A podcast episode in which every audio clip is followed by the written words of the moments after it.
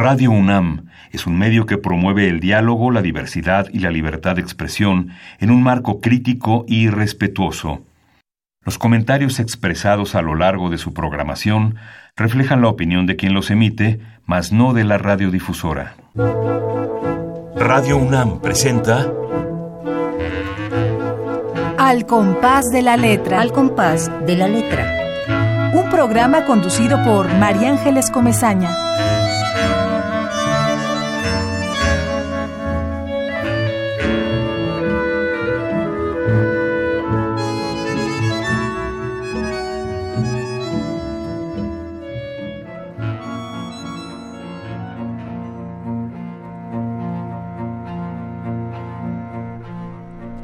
Esta luz, cuchilla de mil filos, cae a la tarde, arista exaltada donde suena el pulso de Dios. La sinfonía rasga los tonos del azul, su claridad tala el horizonte con minucia, mueve a los árboles viejos y a la hierba. En ese alboroto nace esta sed interior. Tanto deseo en mi ser forma un lago que caiga la hechura descubierta. Cuando muera, el lago ha de emerger de nuevo. Sobre mi pecho el espejo nítido devolverá esa luz que suena con voz de agua y pájaro. Para mí baja el resplandor en la tarde y canta su breve duración para siempre.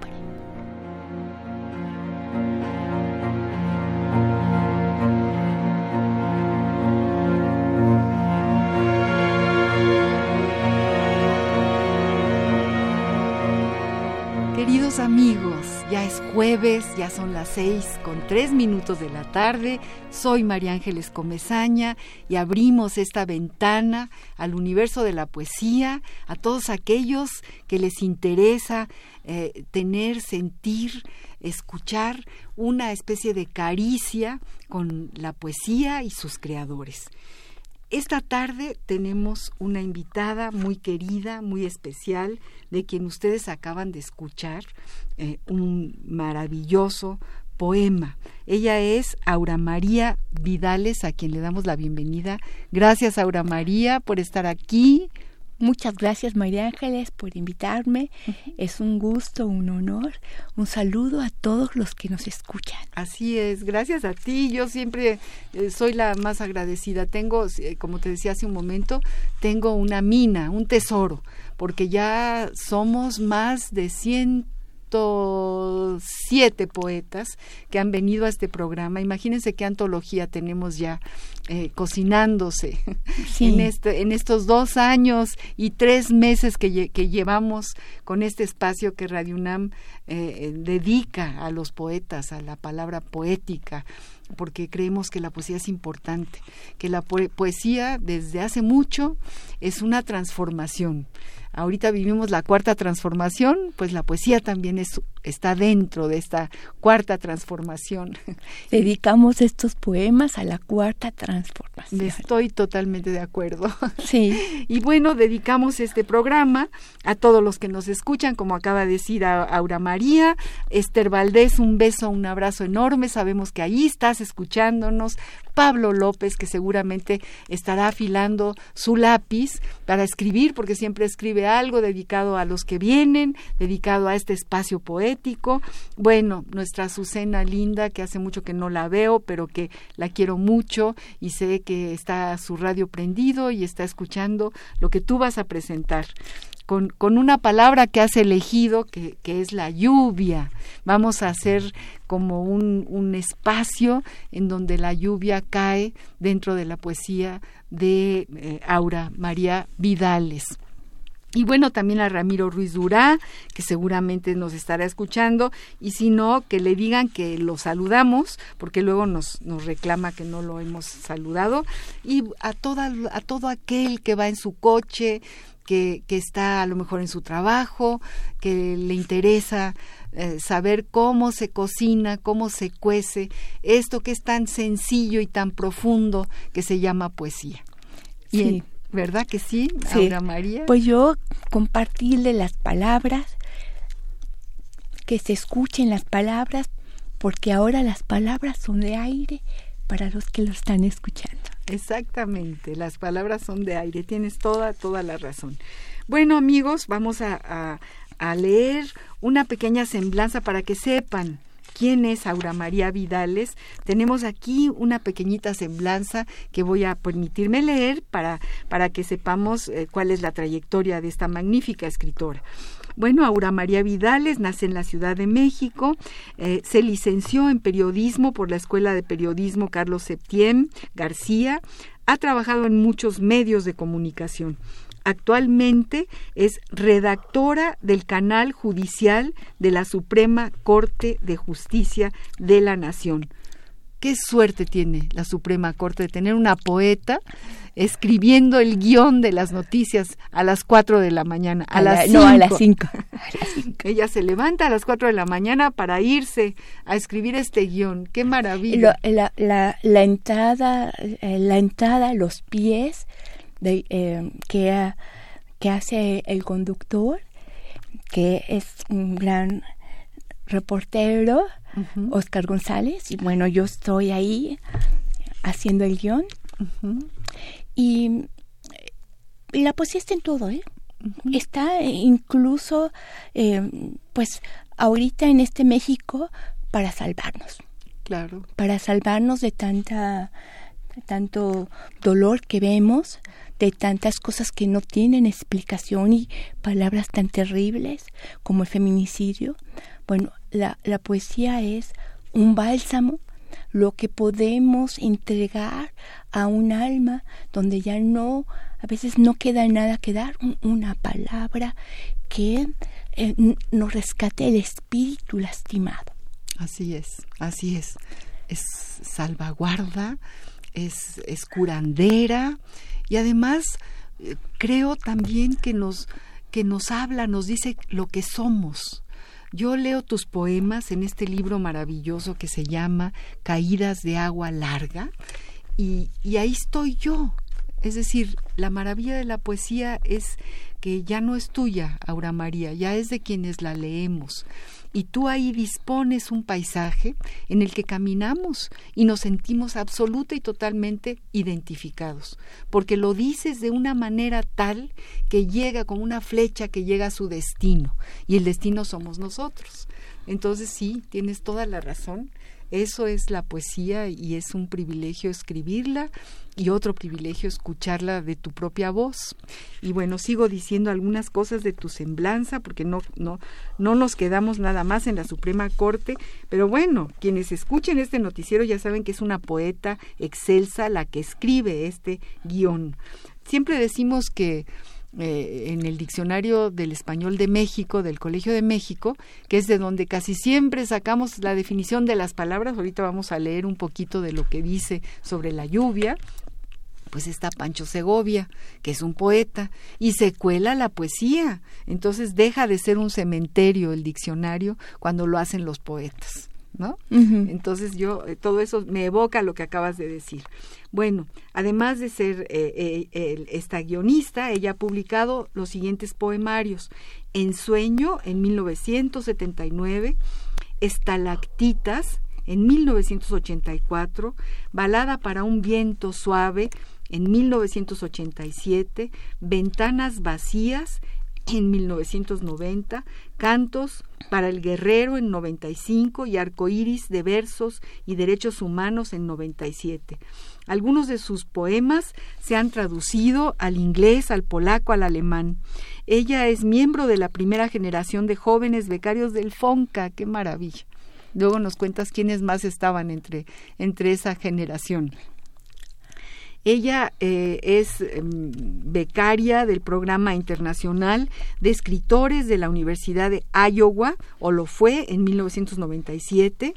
En 2001 recibió un apoyo del Instituto de Cultura de la Ciudad de México para difundir su obra y ampliar los públicos.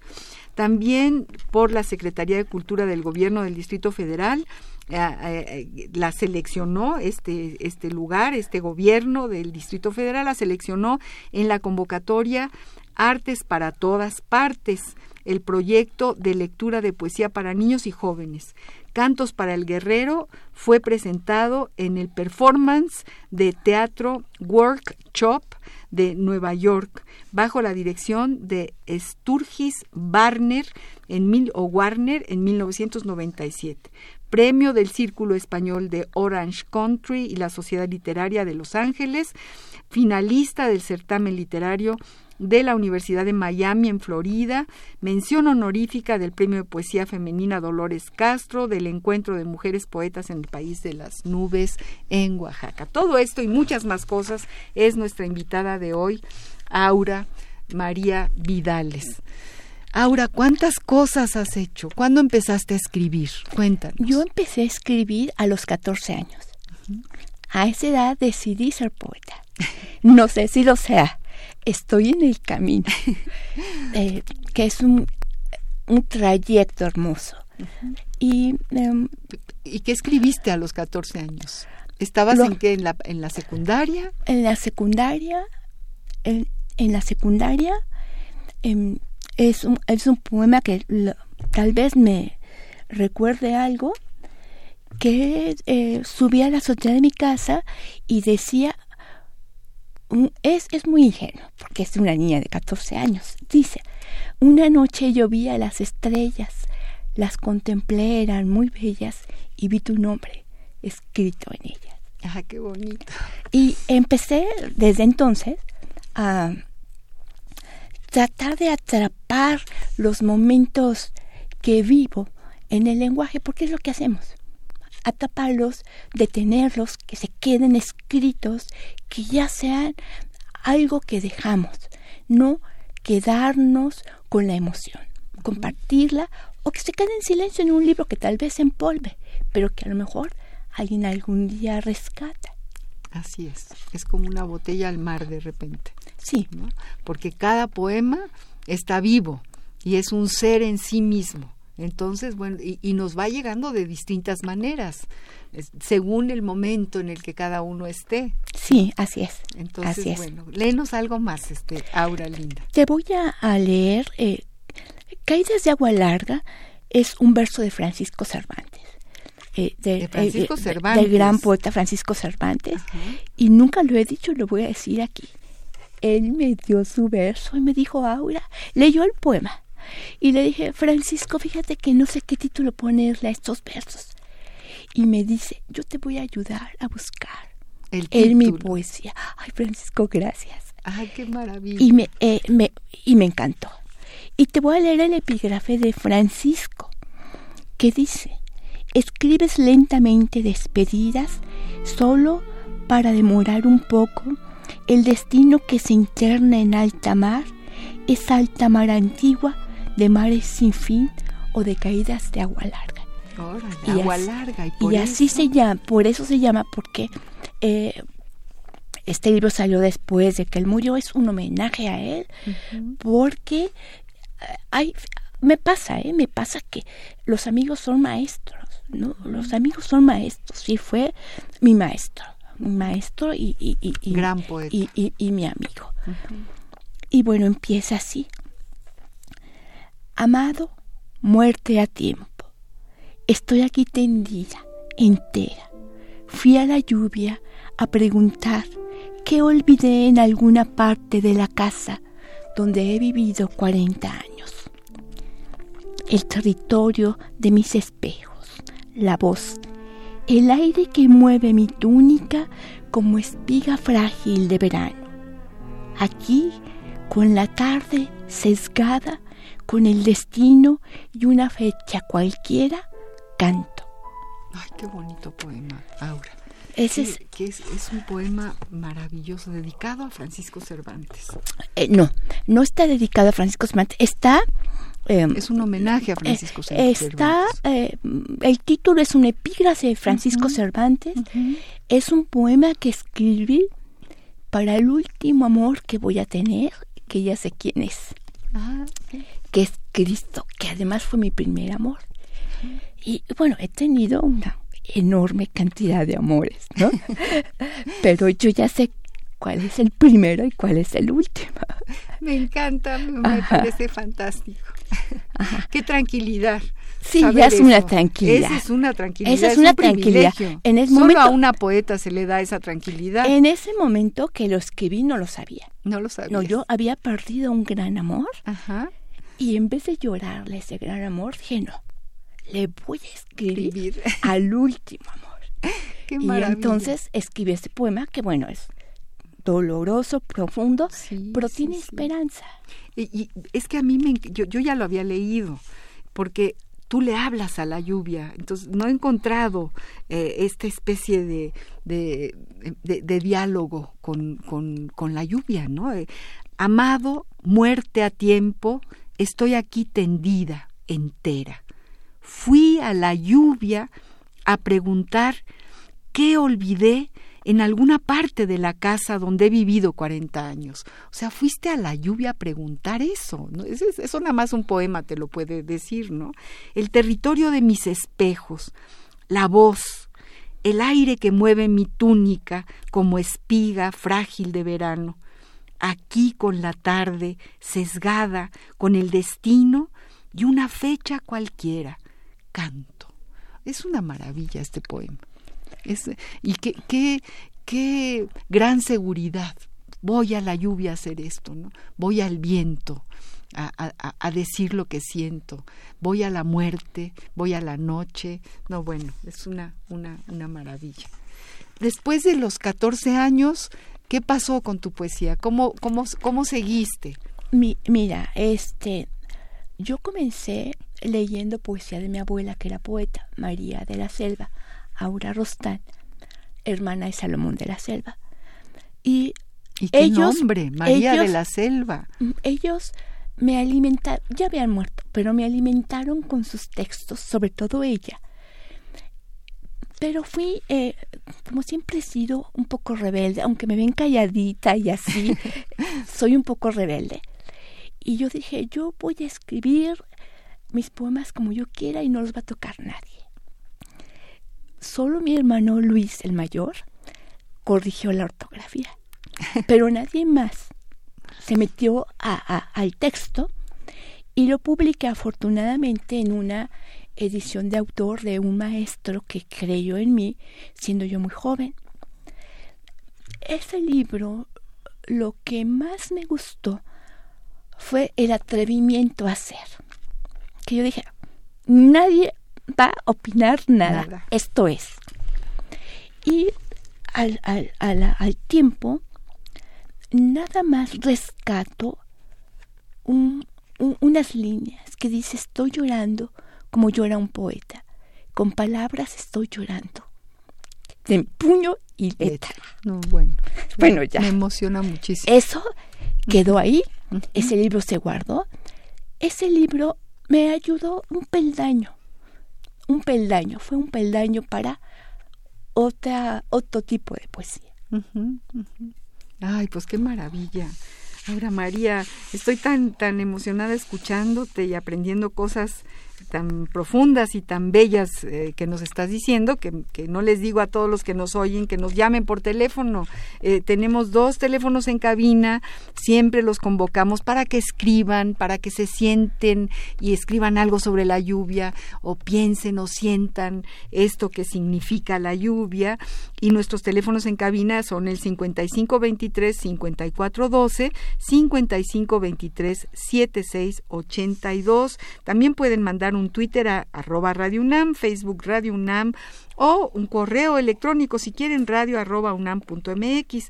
No le pregunté a mi productora, pero le pregunto en este momento si tenemos algún libro para regalar por ahí.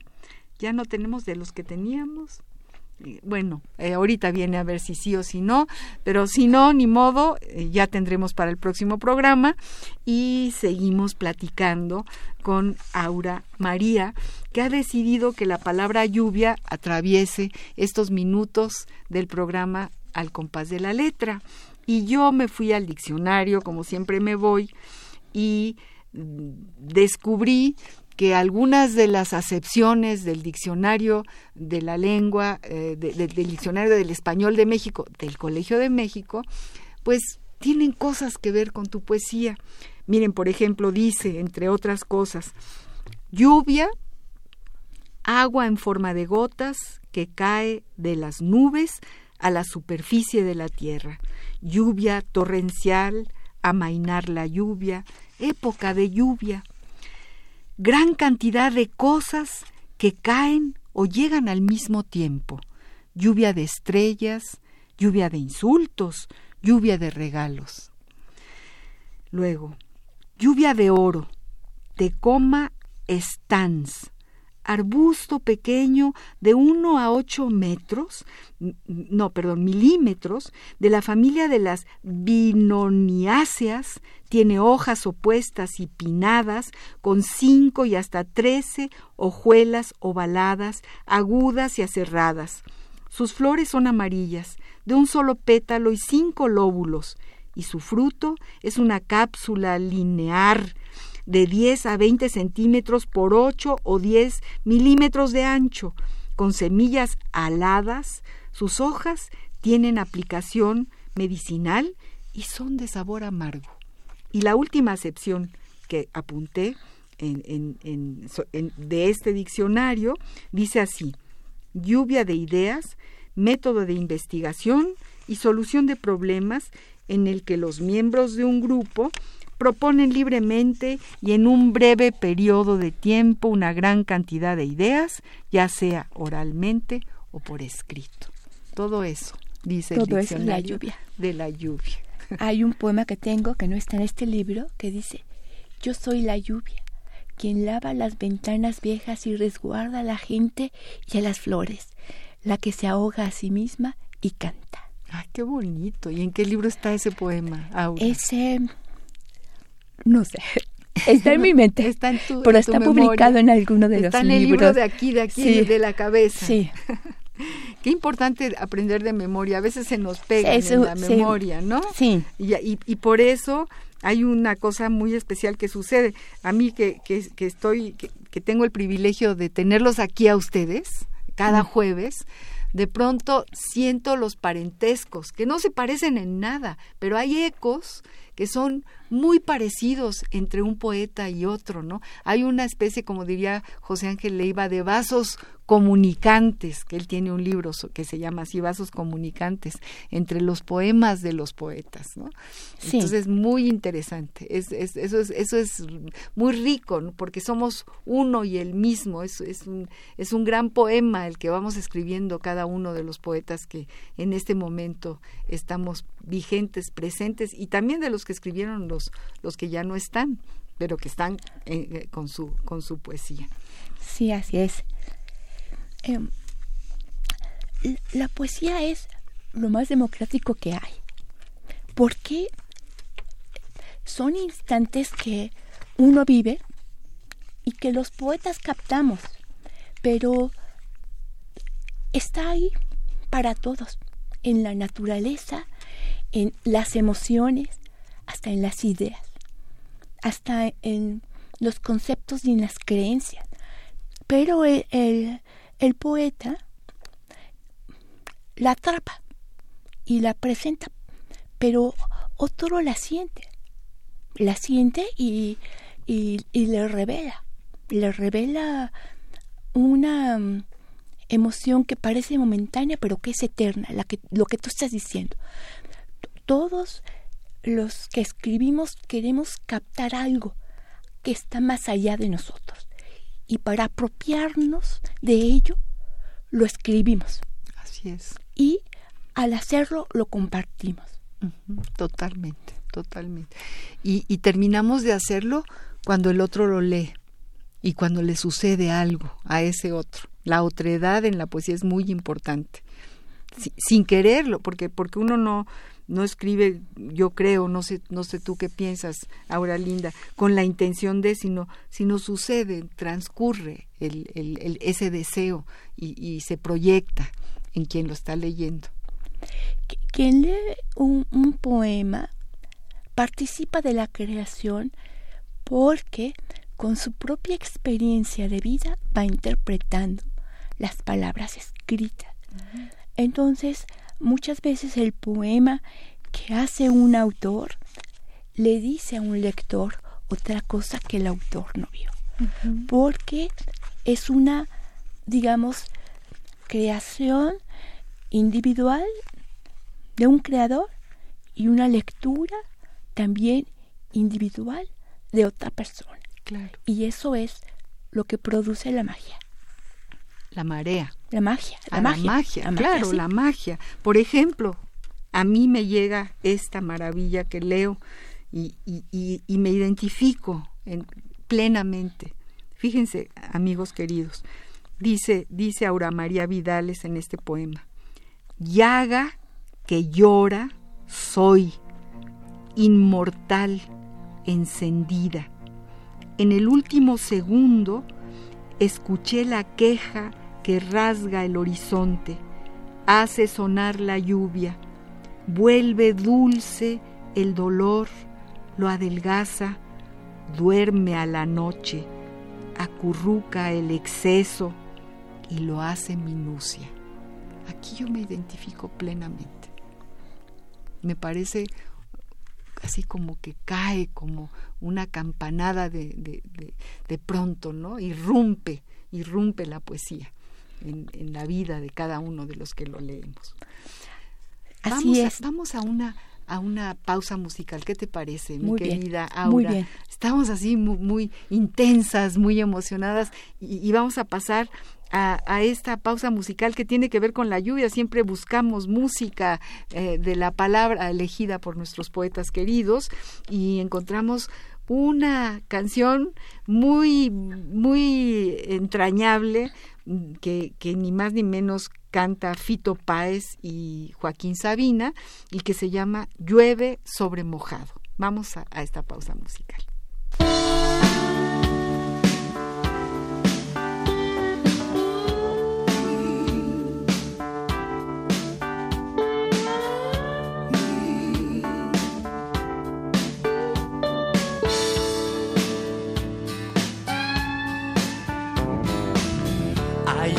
Lágrima en el fondo del río de los desesperados. Adán y Eva no se adaptan al frío. Llueve sobre mojado. Bla bla bla bla bla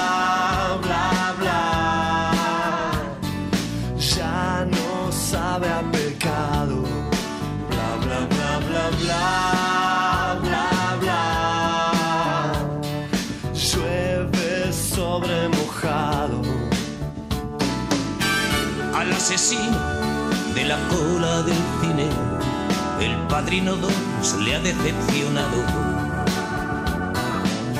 Los violadores huyen de los jardines, llueve sobre mojado. Bla bla bla bla bla bla bla. Sueños equivocados. Bla bla bla bla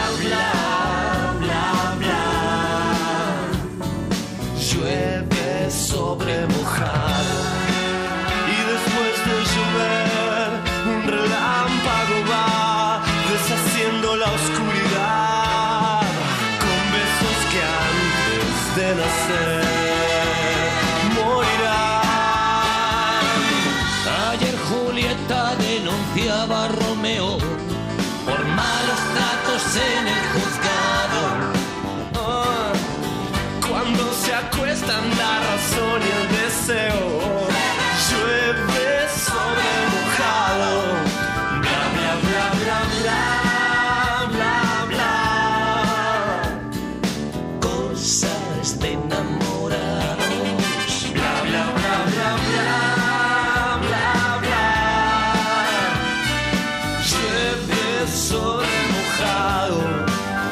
Oh, la última guerra fue con mando a distancia. El dormitorio era un vagón de soldados.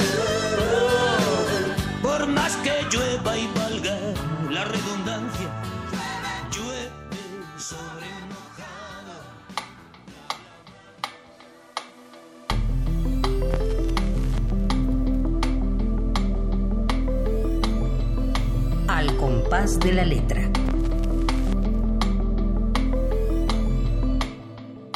Ya estamos de regreso, queridos amigos. Llueve sobre mojado, Aura. Qué canción Hermosa. hermosa y además con Fito Páez y Joaquín Sabina, un dueto ahí eh, explosivo, fantástico.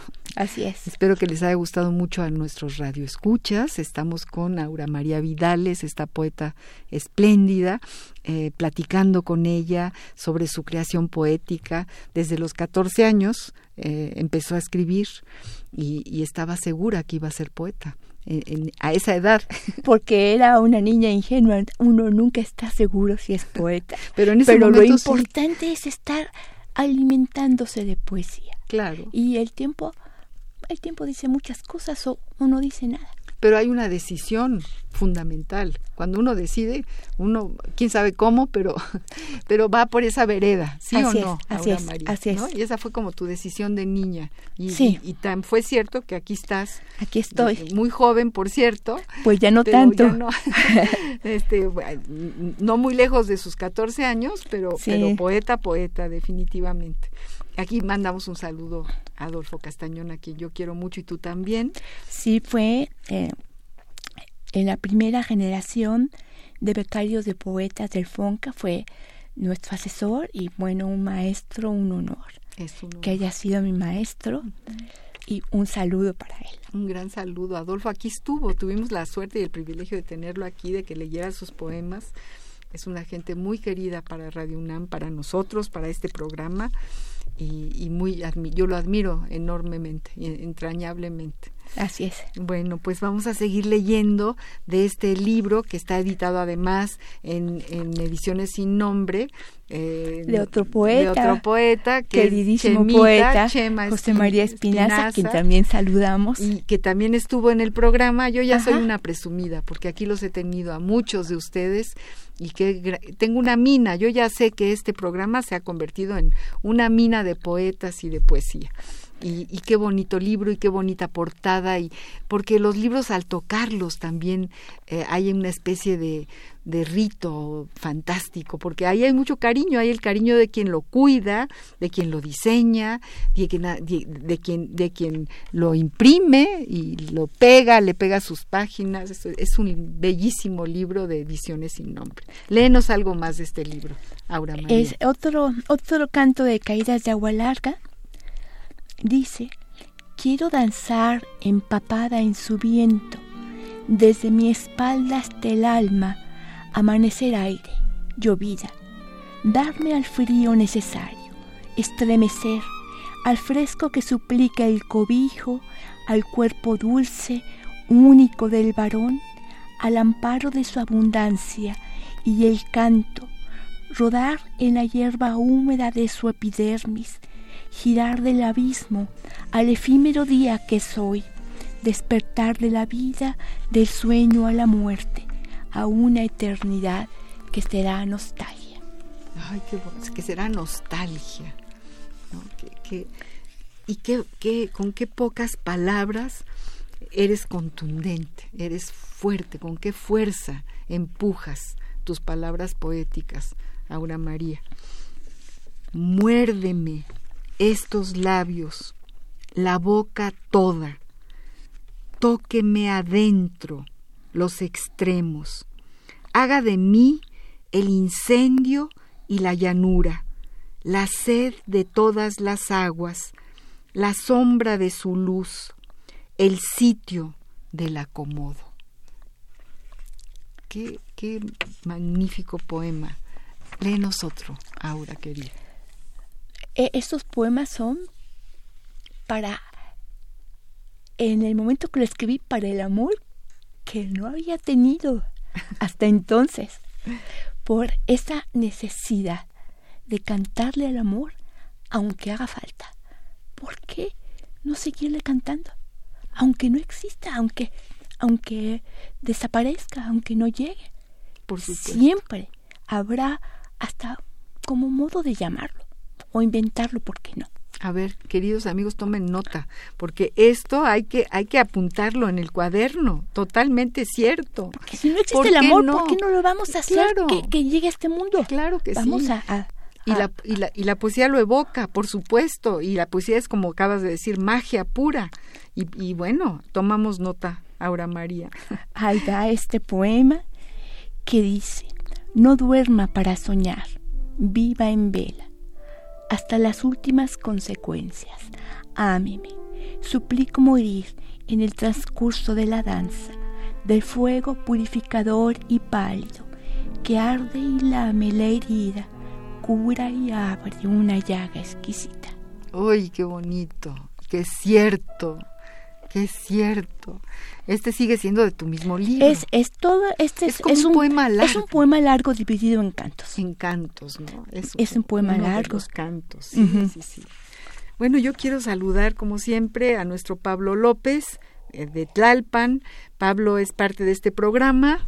Él nos habla por teléfono todos los jueves y se sienta y saca su lápiz, como lo dije hace un ratito, y te dedica un texto que vamos a leer. Ah, muchísimas gracias, muchísimas gracias. A ver, Pablo, querido, ¿qué nos dices hoy? Dice los aires. Los aires son capullos que en mi mano se vuelven copas para beber de ellas la vida que sorbo a sorbo va floreciendo, plena, que es regalo del Señor. Los aires son ráfagas que acallando su desenfreno se convierten en pétalos de rosa, que acarician mi rostro para darle forma de sonrisas nuevas. Los aires son etéreas campanas que repican en el campanario del cielo. Son sonidos quedos, pero que van creciendo de a poco hasta convertirse en estampida de rumores, dedicado a la invitada. Muchísimas gracias. ¿Qué te parece ¿Qué? este poema de Pablo? Atrapar el aire. Atrapar el aire y dejarlo que siga fluyendo, pero escrito. Exacto, es, es mucho de lo que acabas de decir, ¿no? Atrapar las palabras, con palabras atrapa el aire y lo pasma y aquí se queda para siempre. Así es. Hasta el infinito. Gracias, mi Pablo. Un abrazo desde aquí a ti, a tu poesía, a tus textos maravillosos y gracias por seguir cerca de Al compás de la letra. Cuéntanos más, más cosas. Yo te quería preguntar, ¿qué poetas están en tu tintero? Es decir, ¿a quién leíste primero? ¿Quiénes te abrieron las ventanas, las puertas de las palabras poéticas? Cuéntanos algo de ese proceso. Fíjate que yo leí primero a mi abuela y a todos los poetas románticos, que eran los libros que ella tenía. Em, cuando yo ya llegué al mundo, de, digamos, salí al mundo poético de México, yo venía con lectura de románticos y de repente me encuentro ya con la poesía libre. Y, y hubo un, un tiempo eh, literario que no, que no asimilé. Pero fue un choque lindo, porque eh, eh, tenía todo el canto. Perdí la rima en el camino y ahorita eh, estoy tratando de recuperarla. ¿Así? Porque este, la poesía libre, la poesía libre tiene como, pues, toda la, la apertura para el lenguaje, para hacerlo sonar sin ataduras. Pero la rima también tiene su encanto y ando buscando eso porque un, un poeta sabe que todo lo que desea lo puede encontrar con las palabras y con sus propias palabras. Entonces, eh, así llegué y, bueno, todos estos románticos, y, claro, cuando yo llegué, me, me costaba trabajo ente, entender a Porfirio Barba Jacob, que me maravilló, que mi maestro Horacio Espinosa Altamirano me lo presentó, y eh, empecé a alimentarme de ellos, de, de, la poesía de mis maestros. Y yo te de decir, así como a, al biólogo le gustan las flores, a mí me gusta toda la poesía, me gusta toda la poesía la ingenua, la no ingenua, la, la que está muy encerrada, la, la, la luminosa, la, la intelectual, la que juega, la que experimenta, porque todas tienen un mensaje. Habemos, gracias a Dios, distintos tipos de poetas y todos tomamos el lenguaje y lo hacemos a nuestra forma. Y a la hora que lo, lo entrega, lo entrega Sabines, que lo amo, y lo entrega Octavio Paz, que lo amo, fueron contemporáneos y tan distintos. Y me gustan los dos. Y eh, me, gusta Sor Juana y me gusta Safo. Y, y lo, que, lo que siempre quiero es encontrar más poesía, ya sea que yo la escriba, que yo la lea, que yo la oiga en, en estos encuentros de poetas donde vamos y, y, y de repente, eh, por ejemplo, fui a Tepic a cubrir un reportaje para el canal judicial y eh, escuché a un poeta de Tepic que se me escapó él su nombre, pero se van a acordar en Tepic porque él escribió un poema sobre eh, barrer. Barrer. Barrer. Y me, me, cautivó. Claro. Entonces, eh, cada, cada uno tiene la forma Así es. de detener un mensaje del mundo. Y eh, eso cautiva, eso gusta mucho. y, y sí, es, mm, disfruto mucho. Por ejemplo, las antologías, las disfruto mucho. Eh, y trato de eh, quedarme con ciertas líneas que, que te, te ayudan a sobrevivir. Así es, así es. Hablando un poco de, de esto, ¿no? De los tinteros y de, de, esto que acabas de decir, hay, tenemos una cápsula en este programa que es el epistolario. Eh, y, hemos encontrado cartas muy interesantes. Tú acabas de, de mencionar a, Octavio Paz y eh, Octavio Paz, una de las cosas, amo la poesía de Octavio Paz. Sí. Piedra de Sol me la aprendí de memoria cuando era adolescente y caminé con ella y todavía la traigo en mi morral, en el morral de mi memoria. Y eh, le escribe una carta a Efraín Huerta, a quien adoré, y en este programa eh, queremos muchísimo, leemos sus poemínimos, sus poemas largos, su sentido del humor, sus libros y antilibros, y lo tenemos siempre presente. Vamos a escuchar una carta un poco para platicar eh, si tú todavía eh, eh, esperas al cartero, si le pones algún timbre, algún sobre, si escribes cartas o si las has escrito o si las guardas. Vamos a escuchar esta carta muy chistosa y muy como de confesión de, de dos hermanos muy diferentes, como lo acabas de decir. Sabines es diferente a Octavio Paz, Efraín es muy diferente a Octavio Paz, pero son dos hermanos al fin y al cabo. Vamos a escuchar esta carta. Epistolario. Domicilio conocido. Domicilio conocido. Carta de Octavio Paz a Efraín Huerta. Nueva Delhi, a 19 de octubre de 1964. Señor Efraín Huerta, El Diario de México. Calzada Chimalpopoca, 34, México, DF. Querido Efraín, ya te imaginarás cómo me conmovió tu artículo. Gracias de verdad. Entre nosotros, espero que me creas, te diré que ni me interesa el famoso premio ni creo merecerlo. Si es que los premios se merecen, cosa que tampoco creo. Por supuesto me gustaría tenerlo, pero ni yo me propongo al escribir obtener premios, ni me parecen estos garantía alguna acerca del valer de lo que escribimos. Los premios no son un juicio, son una casualidad y a veces un reconocimiento. Por todo esto, pienso que aunque no hay que aspirar a ellos, tampoco se deben rehusar cuando por azar le caen a uno en la mano como una fruta.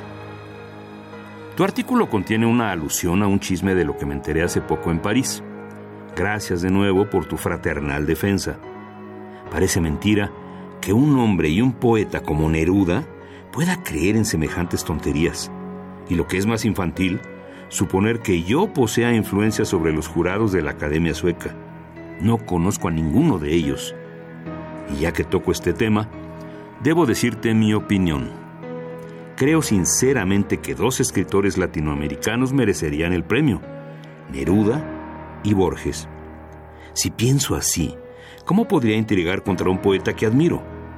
Una admiración, casi es inútil aclararlo, que no implica aprobación de todo lo que dice y hace. ¿Qué has escrito? Hace unos meses leí, no sé si en la revista de la universidad o en Siempre, un hermosísimo poema tuyo sobre el Tajín. Me alegra que hayas vuelto con tal decisión y certeza a la poesía. Te felicito. Te abraza con afecto tu amigo Octavio Paz.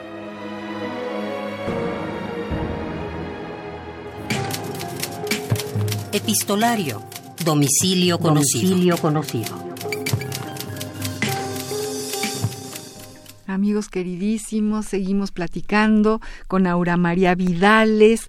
Eh, acabamos de escuchar esta carta entrañable de Octavio Paz a Efraín, eh, eh, confesándole muchas cosas sobre premios, y creo que sí que tiene razón, los premios no son garantía de nada. Y, y bueno, hablando de chismes, hablando de esa intimidad que se da cuando uno escribe una carta que, y se le escribe directamente al otro. Y bueno, te preguntaba, tú escribías cartas, escribes, le pones el timbre, eh, esperas al cartero, ¿alguna vez lo esperaste? Yo escribía cartas, ahora lo hago a veces en defensa propia, pero em, eh, lo que hago mejor es decirlo en un poema.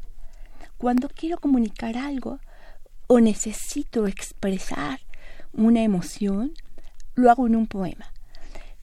Las cartas sin duda son una maravilla, sobre todo porque en esta descubrimos una amistad eh, más allá de las diferencias incluso no literarias, hasta ideológicas, en dos maravillosos poetas que eh, en, general uno dice, yo admiro este poeta, no, yo lo amo, yo lo amo. Yo lo amo y em, tal vez debería yo de regresar a escribir esas cartas de amor porque las que yo últimamente son traviesas porque son para defenderme o para pedir a, necesito esto por favor ayúdenme necesito el otro no pero no no no no esas cartas que pues tengo la poesía para comunica lo íntimo. Claro, claro, claro, claro que sí. Bueno, Arturo Martínez nos escribe, nos habla por teléfono y dice esto. Fíjate, Aura María. Gracias, Arturo. Gracias por hablarnos. Felicita a la invitada. Me encantó su poesía. Soy compositor y me inspiró eh, su poesía para trabajar con ella. El poema de Atrapar el aire me encantó. No había escuchado el programa. Ya seré su nuevo radio escuchas. Uy, muchas gracias. Qué gran regalo. Arturo, fíjate, atrapar el aire me encantó. ¿Qué te parece que quiere trabajar con este poema tuyo? Ah, pues, ponerle ah, música. Ahí están los poemas para que les pongan música, para que les pongan su propia emoción, para que los acompañen, claro. para que eh, eh, compartan compartan conmigo eso que se sintió. Léenos otra vez, Atrapar el aire. Ese poema, Atrapar el aire, no, no es un poema que yo he escrito, yo lo dije de momento ahorita. Ah, lo de momento dije, Atrapar el aire, porque este, este chico que, que se comunica, Pablo López, habló de los aires. Claro. Y, tú me preguntaste y yo dije, bueno, tú estás escribiendo poesía ahorita. Lo que él hizo fue atrapar el aire. Así es. Eso fue lo que yo, de, lo que yo dije. Pero eh, puedo leerles y leerle sobre todo a Arturo. Arturo. Para que trabaje otro poema, otro poema a ver, Arturo, este, vamos a buscarte un poema dedicado a él. Eh, sí, te lo dedico a ti, te dedico esta lectura. Vida y muerte dentro de mí habitando, como un reloj que dice sí y dice no. Tic-tac, que nace y muere, sístole y diástole, pupila que se contrae, se dilata. Sí, ese, era uno de los que yo tenía aquí anotados de los que me mandaste, que tic ¿no? El reloj. qué, qué, qué, maravilla. eh, de poema. Aquí hay este otro, amigos. Acaricié el arpa para un músico.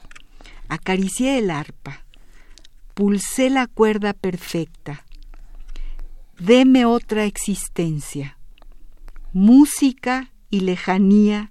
Nacer en balanceo. Sonido del viento. Agonía de ser. Así es. Esto también es una forma de atrapar el viento, de, atrapar el aire.